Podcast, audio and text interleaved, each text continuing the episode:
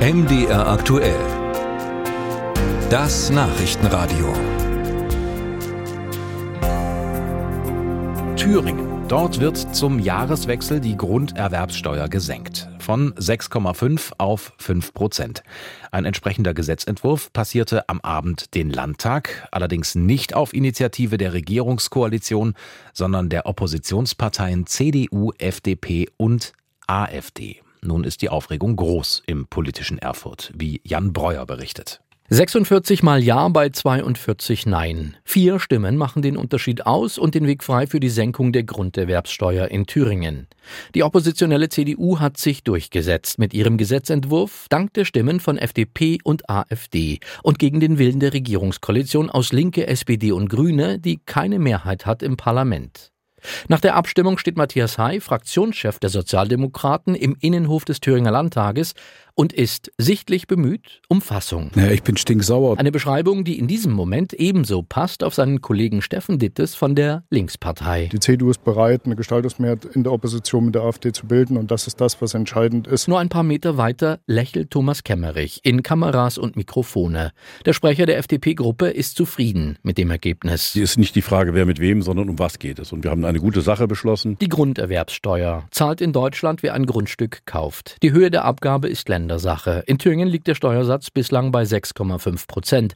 Das ist Spitze in der Bundesrepublik. Zum Vergleich, in Hessen beträgt die Steuer 6 Prozent des Kaufpreises, in Sachsen 5,5 Prozent. 286 Millionen Euro sind auf diesem Weg im vergangenen Jahr in die Thüringer Landeskasse geflossen.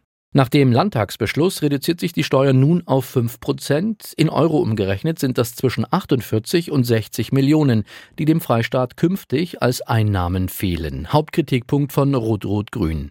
CDU-Fraktionschef Mario Vogt will davon nichts wissen. Ich finde es wichtig, dass wir eine Entlastung der Familien, der Wirtschaft äh, erreicht haben. Das ist eine CDU-Initiative in diesen schwierigen Zeiten, wo die Menschen das Gefühl haben, äh, dass der Monat manchmal länger ist als das, was im Portemonnaie ist. Dass diese Entlastung mit Hilfe der AfD zustande zustande kommt, ist für Mario Vogt kein Beleg einer Zusammenarbeit. Die werde es auch künftig nicht geben. Die Brandmauer stehe. Wir können nicht gute Dinge in diesem Land zurückhalten, nur weil die Falschen mit Zustimmung drohen. Dass Rot-Rot-Grün dies anders sieht, ist für Mario Vogt parteipolitische Folklore, zumal die Koalitionsparteien selbst bereits mit der AfD gestimmt hätten, etwa bei der Änderung der Kommunalordnung oder der Änderung eines Untersuchungsausschussauftrages zur Personalpolitik der Landesregierung. Wenn äh, Sie eigene Initiativen haben, wo die AfD AfD für die Mehrheitsfindung nötig ist, äh, dann akzeptieren sie das sehr gerne. Und dann, wenn es andere machen, dann wird da ein großer, äh, sagen wir, parteipolitische Blockadehaltung aufgebaut. Bei Matthias Hay von der SPD sorgen diese Worte für Kopfschütteln. Den Vergleich akzeptieren will er nicht. Die CDU hat sehenden Auges und wissend, dass die AfD heute ihnen dazu verhelfen wird,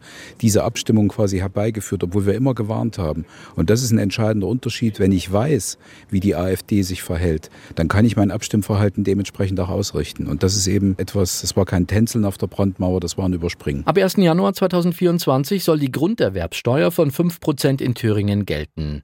Ganz sicher ist das allerdings nicht. Die Landesregierung hat verfassungsrechtliche Bedenken gegen Passagen des Gesetzes angemeldet.